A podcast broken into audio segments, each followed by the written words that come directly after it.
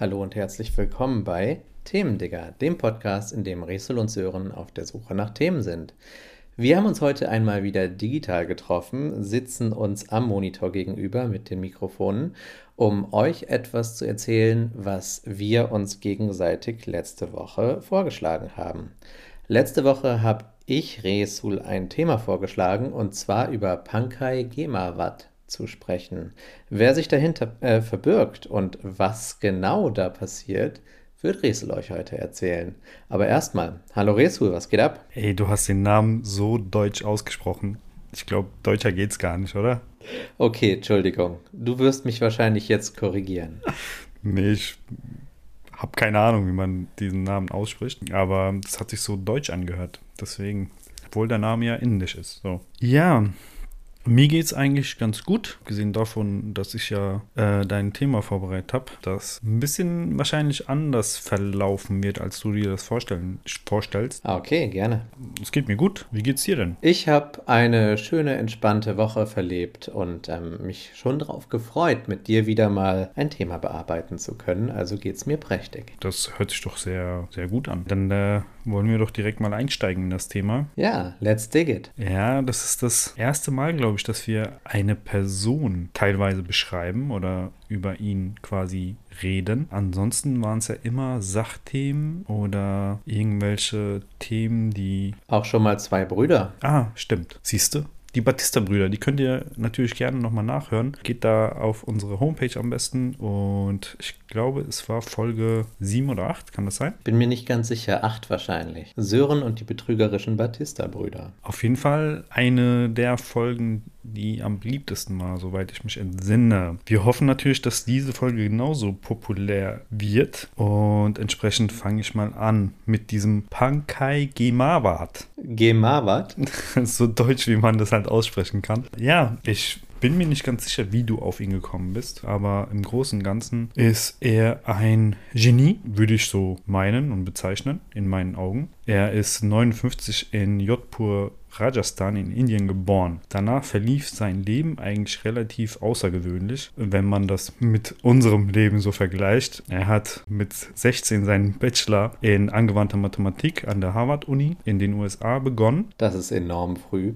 Drei Jahre später abgeschlossen. Mit 19 hat er seinen PhD an derselbigen Uni begonnen. Da habe ich quasi gerade meine Schule beendet. Mit 19, ja stimmt, da habe ich gerade mein Abi gemacht, hast recht. Und äh, er hat da seinen PhD begonnen. Läuft. Ja, geil. Und zwar in äh, BWL. Ja, also er ist ein Fachkollege von mir. Ich glaube, wir werden uns auch ausführlich äh, austauschen über nicht sachfremde Themen. Jedenfalls hat er promoviert, als ich mit der Uni quasi von neu angefangen habe.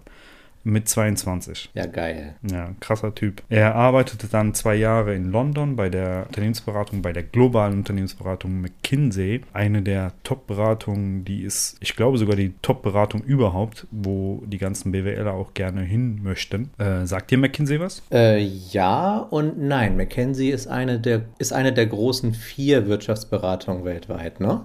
Aber ich frage mich auch immer, was denn so eine Be- Wirtschaftsberatung eigentlich macht. Und McKinsey hat man auf jeden Fall schon mal gehört. Also die beraten ja in eigentlich allen Belangen. Es ist eine Strategieberatung. Das heißt, wenn beispielsweise haben wir ja öfters schon in äh, den Nachrichten oder in der Berichterstattung gehört, dass bestimmte Regierungsbehörden auf Berater gestellt haben. Diese Berater werden dann zu Hilfe gerufen, wenn bestimmte Prozesse in, in diesem Fall einer Behörde vielleicht irgendwo haken und man weiß nicht genau wo. Ja? Ja. Das heißt, beispielsweise war ja unsere ehemalige Verteidigungsministerin Ursula von der Leyen ganz groß darin, Berater zu bezahlen für eine Arbeit, die möglicherweise auch anders, naja, wir wollen jetzt nicht politisch werden, werden können. Aber, ja, genau. Aber im Großen und Ganzen hat sie die Berater zur Hilfe gerufen, weil sie der Meinung war, dass bestimmte Prozesse vielleicht beschleunigt werden können, optimiert werden können oder auch strategisch neu ausgerichtet werden müssen. Dann gehen diese Berater in die Behörde oder in diesem Fall in das Ministerium, Verteidigungsministerium und fragen alle relevanten oder ja, Top-Management, Leiterpositionen, wie ein Prozess zum Beispiel abläuft. Und dann spielen sie das nach und am Ende sagen sie, ah ja, in diesem Schritt, in diesem Prozess kann es wahrscheinlich wahrscheinlich zwei Tage früher abgeschlossen werden, als es jetzt der Fall ist. Äh, Sie versuchen dann diesen Prozess insgesamt zu beschleunigen. Es kann natürlich auch sein, dass ein bestimmter Prozess gar nicht optimal ist oder gar nicht relevant. Ähm, dann wird halt vorgeschlagen, bestimmte Personen auch zu entlassen. Äh, deswegen werden Berater auch gerne gerufen, um diese nicht so gern gesehene Arbeit zu machen, worauf dann sich Entscheider quasi berufen können und sagen können, hey, wir haben alles versucht, die Berater sind der Meinung, dass wir so und so viel Geld verlieren, Kosten einsparen müssen und deswegen, es tut uns leid, aber deine Position ist nicht mehr tragbar, bitte geh. Dann werden auch Leute gerne gekündigt. Genau, und das wird dann tatsächlich immer auch negativ von außen kommen und trägt so ein bisschen dazu bei, dass Beratungsunternehmen auch ungern gesehen werden, vielfach von Belegschaften und so. Das stimmt, ja. McKinsey ist eine der Top 3 Managementberatungen. Einmal, Okay. also McKinsey selbst, McKinsey Company, die Boston Consulting Group und Bain Company. Diese drei amerikanischen Firmen sind eigentlich, ja, teilen sich den Markt quasi komplett auf. In Deutschland ist noch nennenswert die Roland Berger Beratung. Ja, ich dachte, die wäre auch international tätig. Die ist international, aber im Großen und Ganzen spielt sie im Geflecht der Beratungsfirmen eine weniger große Rolle. Okay, verstehe. Unser Pankai hat für diese Firma gearbeitet, zwei Jahre in London, hat sich dann entschieden, wieder zurück in die USA zu fliegen, war dann Wissenschaftler äh, an der Harvard University. Unter anderem als Mentor hatte er Michael Porter und Roger Fisher. Beide sagen dir auch wahrscheinlich nichts. nichts. Ja. Nein. Äh, also Roger Fisher selbst sagt mir auch nicht viel. Wahrscheinlich habe ich ihn mal gehört, aber im mir geht es mehr um Michael Porter. Er ist eigentlich sehr berühmt. Für alle BWLer ist er ein Thema. Wird auch gerne in Prüfungen abgefragt. Und zwar hat äh, Michael Porter ist äh, der Vater der Porter's Five Forces. Porter's Five Forces. Ja. Das sagt mir nicht viel. Also wenn man eine Unternehmensanalyse macht oder eine Marktanalyse insgesamt, dann äh, nimmt man diese Analyse, dieses Analysewerkzeug quasi auf. Man äh, macht eine Branchenanalyse mit dieser fünf Kräfte von Porter. Okay. Ja, Also sowas wie, ich will Schuhe verkaufen und will eine große Schuhfirma aufziehen. Also analysieren wir mal, wie die Schuhbranche so ist mittels dieser fünf Kräfte. ja, so ähnlich. Also du hast eine Idee, du willst in deinem Fall jetzt diese Schuhfirma gründen. Die fünf Kräfte, die Porter beschreibt, sind einmal der Wettbewerb in deinem Markt, Ja. ne, in dem Schuhmarkt. Wie groß ist der? Wie intensiv ist der? Welche Bedrohung geht davon aus? Also das Ding ist, ich muss mich jetzt auch daran erinnern, ne? das ist zwar ein Basic-Ding, man hat da ja nicht jeden Tag mit zu tun. Dann, also es war die erste Kraft, dann gibt es noch potenzielle Mitbewerber, das heißt, wie hoch sind die Eintrittsbarrieren für weitere Schuhfirmen? Okay. Dann die Verhandlungsmacht der Kunden. Wie können Kunden auf dein Pricing Einfluss nehmen, indem sie Ja. zum Beispiel sagen, hey, bei äh, der Schuhfirma Sören haben wir nur schlechte Erfahrungen gemacht, wir gehen jetzt zur Schuhfirma Aslan. Ne? Das könnte passieren. Dann gibt es die Verhandlungsmacht der Lieferanten. Das heißt, um einen Schuh zu produzieren, brauchst du ja bestimmte Produkte in der Herstellung und da können natürlich Preise zum Beispiel von Leder eine Rolle spielen oder Öl, ne? all sowas. Genau, Arbeitspreise, deswegen werden die immer schnell ausgelagert in Länder wie Indien und Bangladesch und Pakistan etc. Ja, genau. Und äh, dann gibt es natürlich auch das Problem, dass Schuhe eigentlich von nicht jedem dahergelaufenen produziert werden können, aber es gibt genug Substitute, sagen wir es mal so.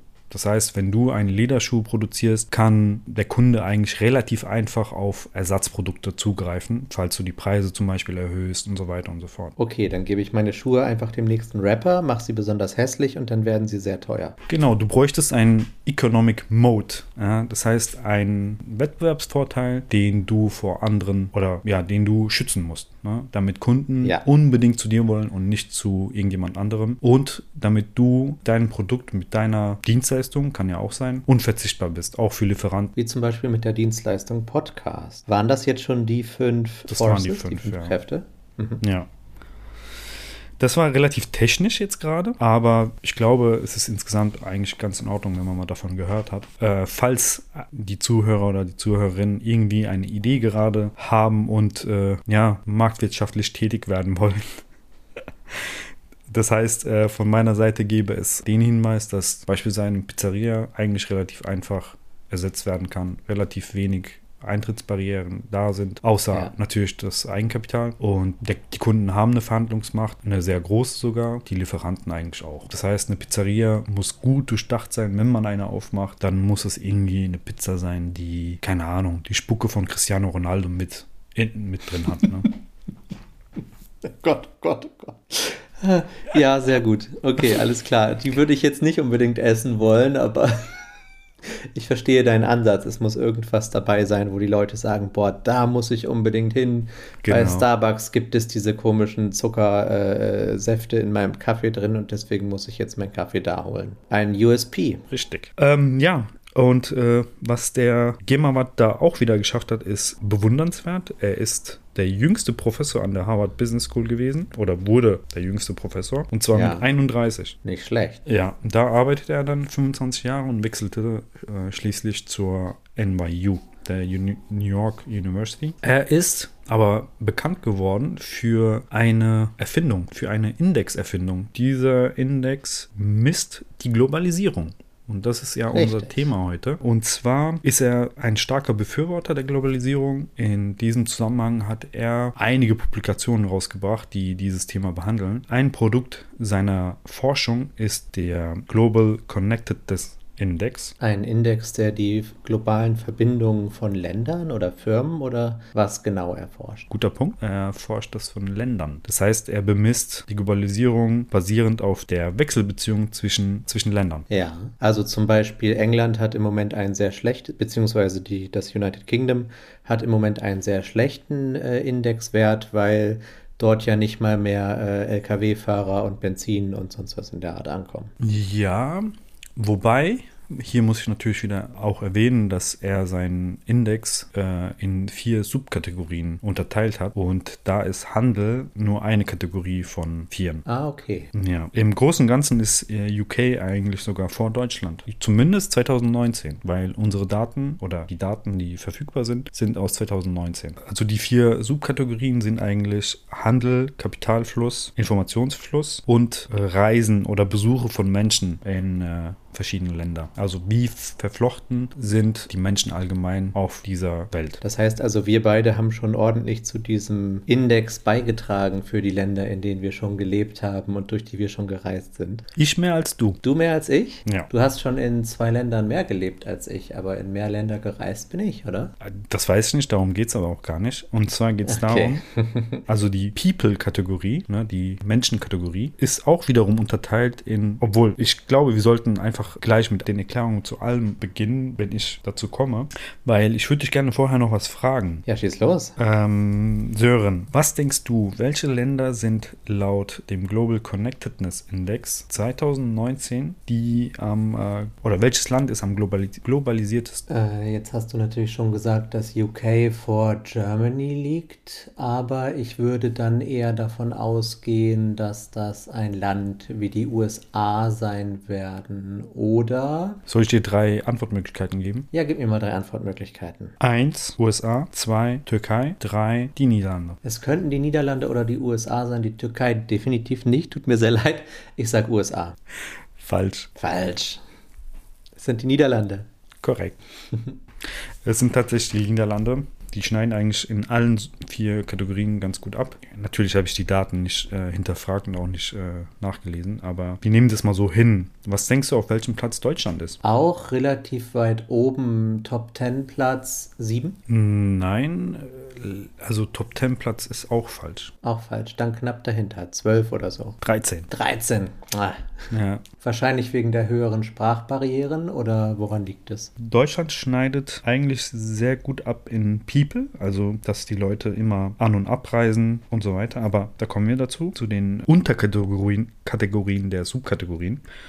Ähm, Deutschland ist sehr schlecht, was den Informationsfluss angeht. Das heißt, Hm. aber da kommen wir auch dazu. Äh, vorher, jetzt wissen wir, welches Land das globalisierteste Land ist. Welches Land ist denn the least connected country? Kriege ich wieder drei Antwortmöglichkeiten oder soll ich raten? Ich gebe dir drei Antwortmöglichkeiten. Sehr gut. A. Jemen, B. Burundi oder C. Guinea-Bissau. Ich hätte Nordkorea gesagt, aber dann sage ich Burundi. Ey, ist korrekt. Weißt du, also ich hätte mir auch Nordkorea vorgestellt und ich habe auch in der Liste geguckt, ob Nordkorea überhaupt dabei ist. Tatsächlich gibt es keine Daten zu Nordkorea Ah, und deswegen okay, sind die gar nicht in der verstehe. Liste. So wenig messbar, dass es einfach gar nicht mehr in die Liste kommt, verstehe. Ja, für einige Länder gibt es keine Daten und da hat dieser Index einfach, ich glaube, um die 20 Länder excluded. Jetzt kurz zu Burundi, ein kleines Land in Afrika, das, korrigiere mich, wenn ich da falsch liege, in den letzten Jahrzehnten eine sehr unterdrückerische Regierung, ich weiß gar nicht, welche Form genau hatte, aber alles dicht macht, von Grenzen zu Kapitalströmungen zu sonst was in der Art und sich fast völlig abschottet. Hm, Das kann gut sein, aber für Burundi habe ich mich bis jetzt noch nicht interessiert. Vielleicht ist das mal ein Google-Search wert. Wird gemacht. Was ich aber auch interessant fand an der Liste, neben der Tatsache, dass nicht alle Länder quasi bewertet wurden, äh, es gibt ein europäisches Land, Sören, würde man jetzt nicht unbedingt denken, das auch relativ weit hinten ist. Was denkst du, welches Land das ist? Weißrussland oder Transnistrien. Das ist kein Land. Gehört zu Moldawien, ne? Ja. Das ist so ein bisschen eine, eine abfallende Republik von Moldawien. Dann Moldawien natürlich. Okay, wenn du dich jetzt entscheiden müsstest. Für Weißrussland oder Moldawien?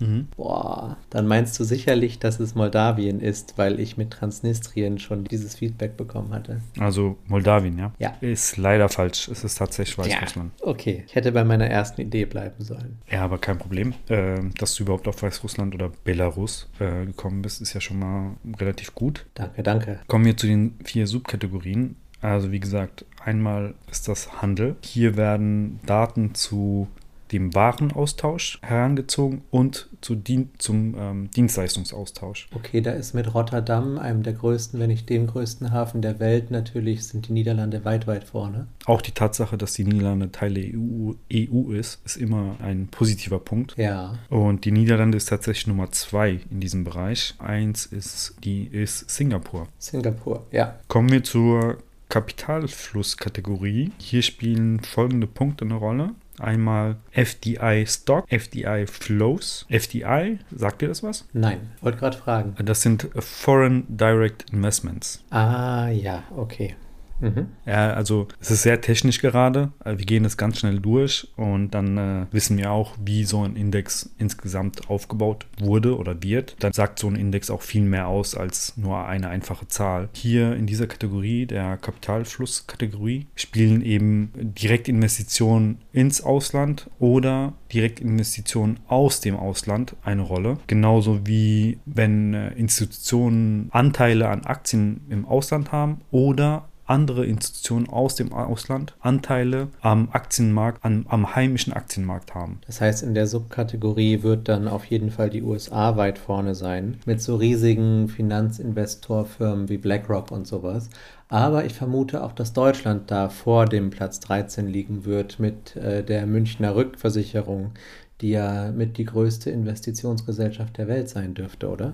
Also absolut gesehen würden diese Länder relativ weit vorne stehen, aber Ja. diese Zahlen sind immer relativ zu einem bestimmten Wert. In dem Fall GDP, also Bruttosozialprodukt oder Marktkapitalisierung insgesamt oder auch Okay. die Einwohnerzahl. Ja. Das In heißt also, Fall, ein kleineres Land hat bei einer Investitionsgesellschaft, die dort ist, viel mehr Chancen als ein großes Land, wenn da zehn Investitionsgesellschaften sind. genau, da wird dich auch die Nummer 1 wenig überraschen. Dann Luxemburg.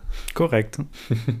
Dann Irland und äh, Nummer 3 wieder die Niederlande. Check. Da sieht man mal, was dieses Double Irish and a Dutch Sandwich oder Double Dutch and an Irish Sandwich? Nee, Double Irish, ne? Ähm, was das ausmacht. Diese Kapitalflüsse, die zwischen Irland und den Niederlanden hin und her gehen. Mhm. Um Steuern zu sparen. Wenn die Richtig. an Platz 2 und 3 der, der Investitionsreihenfolge weltweit sind, dann zeigt das schon deutlich, dass es da ein riesen, riesen, riesen Problem gibt. Oder eben auf der anderen Sicht einen riesigen Markt. Ja, also ein Riesenproblem gibt es ja nur deswegen, weil die Politik da wegschaut. Warum sollten Ja. Unternehmen für sich selbst oder für ihre Gewinne nicht die beste Struktur auswählen, die sie können, legally? Das ist korrekt. Und Das heißt, es liegt an der Politik. Und deswegen würde ich das nicht unbedingt negativ auswerten für die Unternehmen. Genau, man kann es ja aus beiden Seiten sehen. Ne? Aus Unternehmenssicht sicherlich ein Markt und aus politischer oder aus Bevölkerungssicht sicherlich ein Problem. Ja, Und äh, das vernünftig zu regeln ist, wie du korrekt sagst, Aufgabe der Politik. Äh, Deutschland ist hier relativ abgeschlagen auf, Nummer, auf Platz Nummer 16. Oh, hätte ich nicht erwartet. Ja, so weit hätte ich Deutschland jetzt auch nicht erwartet.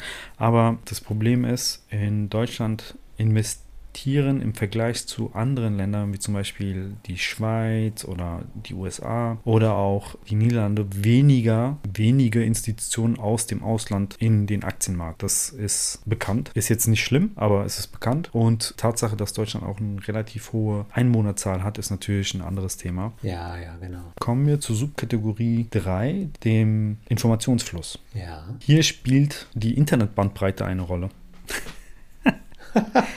Natürlich. Da ist Deutschland ein Entwicklungsland, das wissen wir Leider ja. Warst ja. du mal in Niedersachsen auf dem Land mit dem Handy unterwegs? Ich war hier in der Moselregion unterwegs und das reicht schon. Ah, Resul ist gerade in der Moselregion. Ja. Das ist, ähm, ich sage es immer so, ich fahre ja des Öfteren mal oder bin vor, vor der Corona-Krise vor allem des Öfteren nach Berlin gefahren aus verschiedensten Gründen. Demnächst komme ich ja auch mal wieder nach Berlin und ähm, auf dem Weg dahin habe ich für ungefähr die Hälfte der Zug- oder Autofahrt, je nachdem, was ich da nehme, habe ich guten Handyempfang. Auf, zum Rest der Zeit stockt selbst sowas wie Spotify oder normale kleine Übertragung oder sowas hat einfach nicht genug Bandbreite. Das ist gruselig. Aber ich glaube, es ist nicht die Bandbreite der Handys auf dem Land gemeint, sondern die Bandbreite der Knotenpunkte, oder? Ich glaube, Bandbreite allgemein. Ja. Ja. Auf jeden Fall ist es eine Katastrophe und es ist einfach eine Schande. Jedenfalls ist auch, sind auch internationale Telefonanrufe ein Thema, genauso wie die wissenschaftliche Forschung im Zusammenhang mit anderen Forschern aus anderen Ländern. Das wurde auch hier mit einbezogen. Und Ja. hier ist, sind die Vereinigten, oder hier ist das Vereinigte Königreich Nummer 1, gefolgt von Frankreich und äh, der Niederlande. Ja, das kann ich mir sehr gut vorstellen. Deutschland relativ weit abgeschlagen wieder auf Platz Nummer 21. Kurze Frage, hast du ermittelt, wie es da im Osten Europas aussieht? Nee, leider nicht. Aus meinen Reisen in die Region weiß ich zufällig, dass dort tatsächlich extrem gute Internetverbindungen, jedenfalls in den großen und größeren Städten vorhanden sind. Und ich manchmal echt äh, super überrascht war, was für Gigabyte Datenpakete man dort in Sekundenschnelle ziehen kann. Mhm. Also Hm.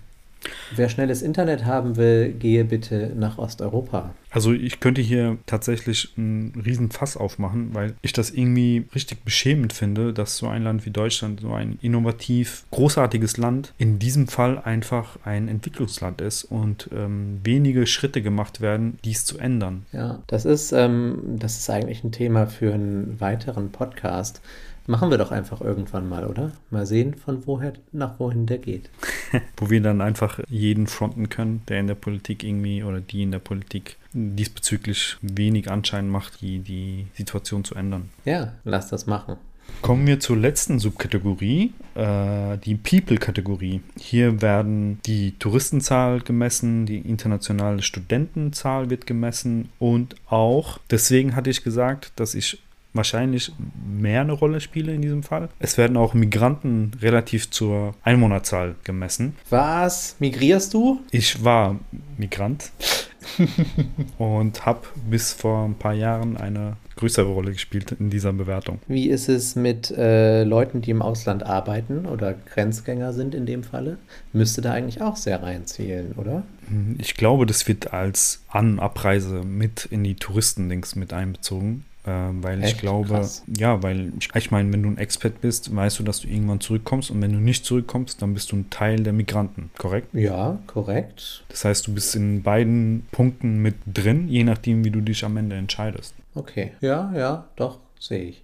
Okay, alles klar. Du schlägst mich in dieser Kategorie. Ja. Die Seychellen schlagen dabei die Schweiz und gefolgt von Island und Nummer 4 Luxemburg. Da hätte ich auch Luxemburg weit vorne gesehen. Die Seychellen, Knaller, okay, aber da wird die extrem geringe Einwohnerzahl Korrekt. eine große Rolle spielen. Ne? Ja. Und Deutschland ist Nummer 5, Wo sind die Seychellen genau? na, südlich von Indien.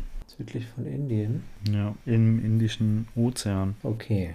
Ach, stimmt, stimmt, zwischen Madagaskar und den Malediven. Nee, weiter, weiter nördlich. Wollen wir, also was ich mir überlegt habe, Sören, jetzt haben wir irgendwie die Globalisierung gemessen, ja? Genau, das ist ja dann der große Verdienst von Pankaj Gemawat, Gemawat, wie Ja, auch immer man es sagt. Also, wir haben jetzt die Glo- Globalisierung versucht, in vier Subkategorien zu messen. Er hat dann die, die Zahl oder das Jahr 2001 als Basisjahr genommen und gesagt, okay, hier ist der Index 100 und ab diesem Zeitpunkt werden die Veränderungen der Globalisierung eine Rolle spielen und quasi die, die Basiszahl ändern. Das heißt, für 2019 beispielsweise haben wir einen Basis- oder einen Index, einen Index von 122. Das heißt, wenn man diesen Graphen sich so anschaut, die Welt insgesamt ist seit 2001 um 22 Punkte globalisierter geworden. Okay, also das ist ein insgesamter Wert. Genau.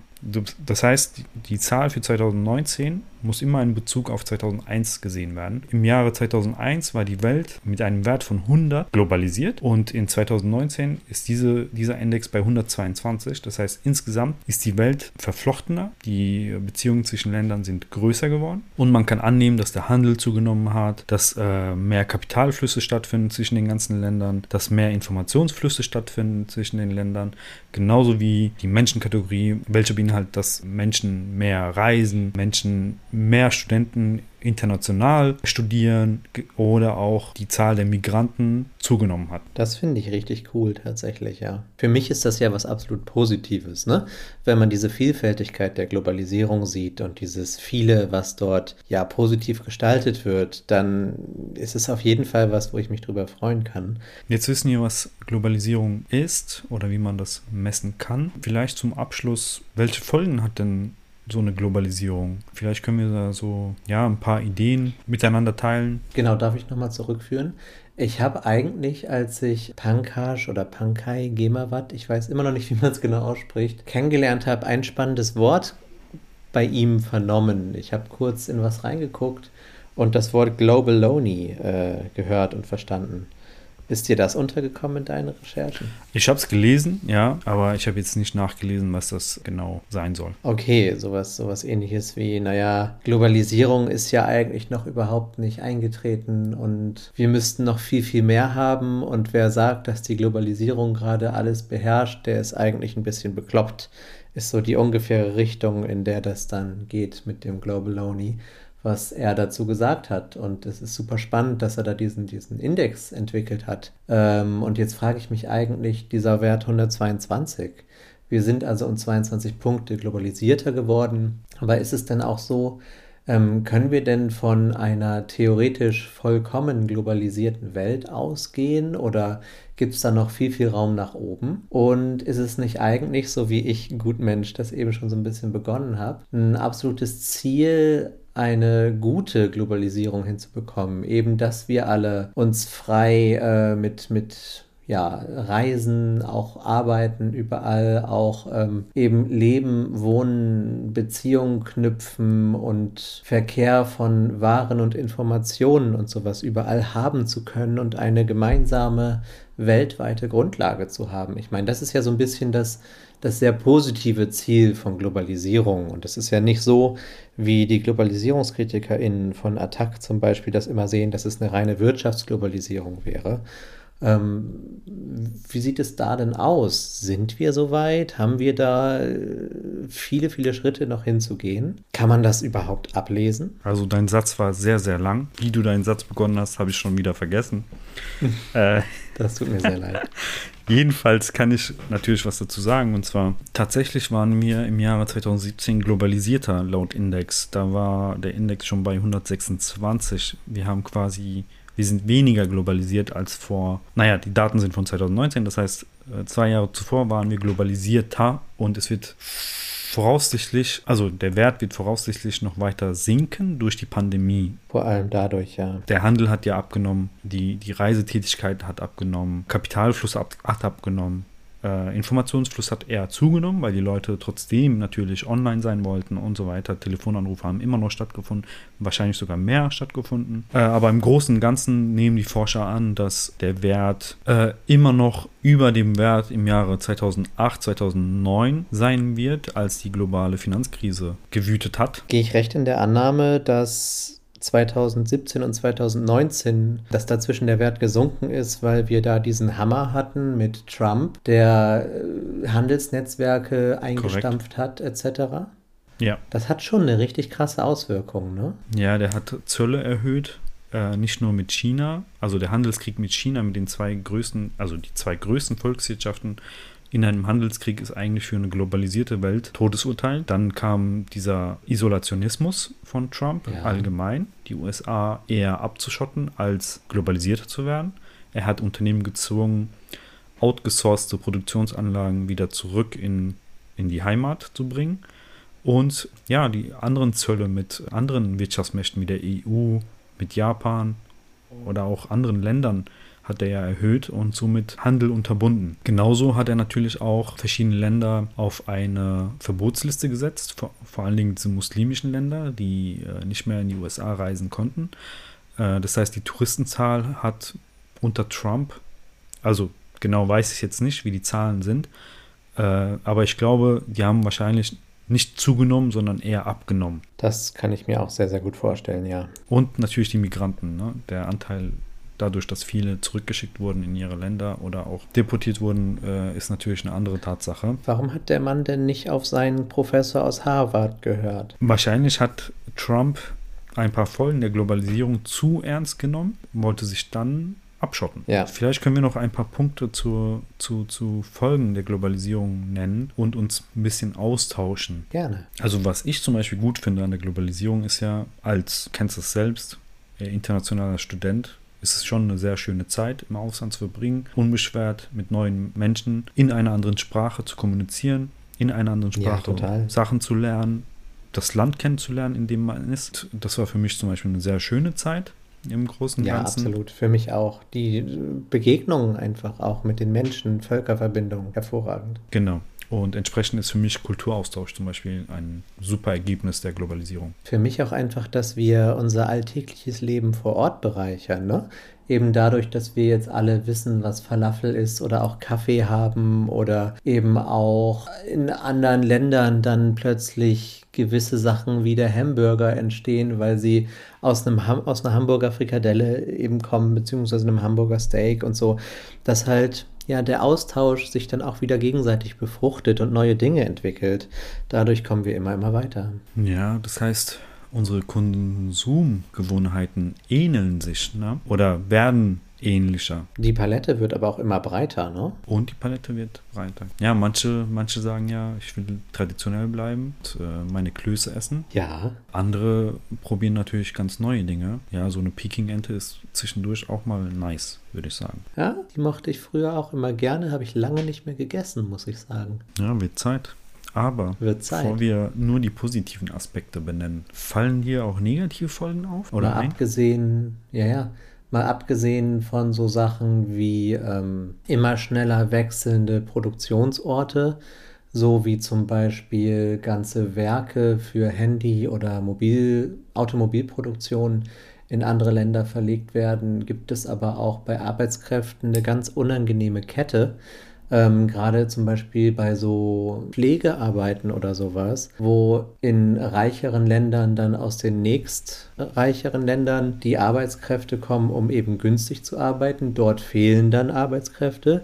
Die kommen dann wiederum aus äh, ärmeren Ländern dorthin. Und so gibt es eine regelrechte Arbeitskette. Ich weiß es jetzt ganz zufällig im Pflegebereich sehr intensiv wo ja in Deutschland sehr viele osteuropäische Pflegekräfte arbeiten, dann in Ländern wie Polen wiederum welche aus der Ukraine und in der Ukraine wiederum welche aus den Staaten ähm, so wie Kasachstan und Turkmenistan etc., ähm, dass dann eine richtige Migration stattfindet im Sinne von, wer kann es billiger machen. Und damit werden halt auch Arbeitsrechte ausgedünnt und sowas, aber da sind ja dann nicht die Leute schuld dran, die migrieren, sondern die Leute, die die Arbeitsstruktur ähm, bestimmen und die Gehaltsstrukturen. Und ähm, das ist halt eine große Problematik, genauso wie in der Wirtschaft auch Ausbeutung stattfindet. Ne? Ähm, da müssen wir jetzt gar nicht mal nur von Menschen ausgehen, sondern auch einfach fast alle Bodenschätze Afrikas landen nachher in hochveredelten Produkten der Industrienationen. Und das eigentlich reiche Afrika hat sehr, sehr wenig davon, weil dort nur ausgebeutet wird. Und weitere Probleme sind halt riesen Fangflotten, die die Fischgewässer, jetzt fange ich an mit ganz vielen Sachen, die mir gerade einfallen, die die riesigen Fischgewässer vor, ähm, vor der Westküste Afrikas leerfischen. EU-Fangflotten, ja? Riesen Fabrikschiffe fahren hier los, in England, in Deutschland, in Frankreich, in Spanien fahren runter nach Westafrika, fischen dort gigatonnenmäßig, Gigatonnen ist ein falsches Wort, tausende Tonnen an Fisch weg. Und die Bevölkerung vor Ort, die mit kleinen Booten zu 5, 6, 7, 8, 9 Personen rausfährt, kann kaum noch überleben, weil sie nicht genug Essen für das Dorf fischen können. Und solche Problematiken entstehen halt auch. Deswegen ist Globalisierung ja auch immer ein vielschneidiges Schwert. Ja, du hast teilweise einen positiven Punkt angesprochen, der auch negativ ausgelegt werden kann. Also es geht ja darum, dass, dass das Recht vereinheitlicht wird, ob es jetzt Wirtschaftsrecht ist und so weiter, äh, Arbeitsrecht, Soziales und so weiter. Das kann ja positiv sein, ja, kann aber auch ausgenutzt werden. Ein Beispiel für so eine Vereinheitlichung von oder eine Standardisierung ist ja ein Qualitätsmerkmal Made in Germany. Ja. Weißt du, wie, wie diese, dieser Schriftzug auf den Produkten, die in Deutschland hergestellt wurden, überhaupt entstand? Ja, eigentlich als Abwertung. Damals noch als Made in West Germany nach dem Zweiten Weltkrieg, um Leuten zu zeigen, hier, das kommt aus Deutschland, kauft das bloß nicht, das ist doch der ehemalige Feind. Und dann hat sich aber recht schnell herausgestellt, dass die äh, Dinge, die so markiert sind, tatsächlich doch eine überdurchschnittliche Qualität hatten und wurden dann schnell zu einem Gütesiegel. Die Geschichte ist korrekt in dem Sinne, wie sie, also wie der Anfang und das Ende waren. Aber dieser Schriftzug wurde von den Engländern gefordert und zwar Ende des äh, 19. Jahrhunderts, weil Deutschland oder deutsche Unternehmen viele Produkte der Engländer kopiert haben und dann in den englischen Kolonien verkauft haben. Und die Engländer wollten eigentlich ihre Produkte in den Kolonien absetzen und haben dann von deutschen Unternehmen verlangt, falls sie in englischen Kolonien verkaufen möchten, äh, den Schriftzug Made in Germany auf ihren Produkten haben müssen. Ach, das kam schon viel früher. Ich dachte, das wäre nach Ja. dem Zweiten Weltkrieg. Nope. Kurios, wieder was Das, gelernt. das heißt, es war ein Warnzeichen, wurde dann aber äh, Anfang 19. Jahrhundert quasi ein Produkt, das immer mehr auf Qualität hinwies und entsprechend auch ein Teil ja, des Wirtschaftsaufschwungs Deutschlands oder de-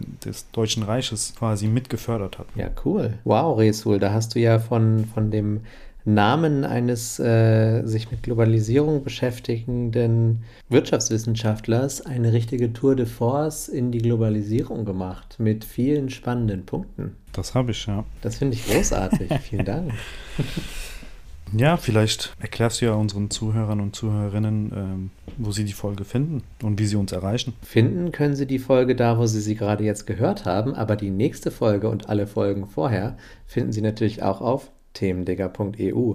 Aber weißt du was? Dahin geht natürlich auch das Lob an dich für diese Folge. Am besten an die E-Mail-Adresse reso.themendigger.eu. Und falls ihr mich für meine ewigen Dazwischenquatsch-Orgien Ja, bitte, bitte kritisiert ihn. Bitte kritisieren wollt, genau, fährt Sören gegen die Wand. dann an sören.themendigger.eu. Übrigens, Resul, mir kam gerade äh, ein, ein, ein, ein Kritikpunkt rein, den ich einmal ansprechen wollte, aber ich glaube, den muss ich an dich weitergeben. In unserer letzten Folge, die sich über Mangas, äh, um Mangas drehte, wurde doch stark kritisiert, dass wir Captain Tsubasa und die Kickers wie eine, Vol eine Serie behandelt hätten. Das stimmt natürlich nicht. Siehst du, ich wusste das nicht. Ja, nee, nee, ich wusste das. Dafür habe ich sehr viel Ärger bekommen. Ja, zu Recht. Hätte ich eigentlich ansprechen müssen. Nächstes Mal. ähm, ja, das sind die E-Mail-Adressen. Hören könnt ihr uns wie immer auf eurem Lieblings-Podcast-Hoster. Auf unserer Webseite natürlich auch, wo wir einen Player eingerichtet haben. Aber bitte abonniert uns doch und bleibt dabei. Hört uns nächste Woche wieder zu, wenn ich über das Thema reden darf, das Rezo mir jetzt zum Abschluss gibt. Das Thema für dich, Sören, ist die Müllentsorgung in dritte Länder. Wow, das ist sehr gut. Danke dafür. Das Ja, machen gern. wir doch. Gern, gern. Mein Lieber, wir sehen uns nächste Woche und alle da draußen, wir hören uns nächste Woche. Ja, Sören, viel Spaß und ciao an alle da draußen. Ciao da draußen und jetzt kommt Lodi. Themen, Digga. Digga.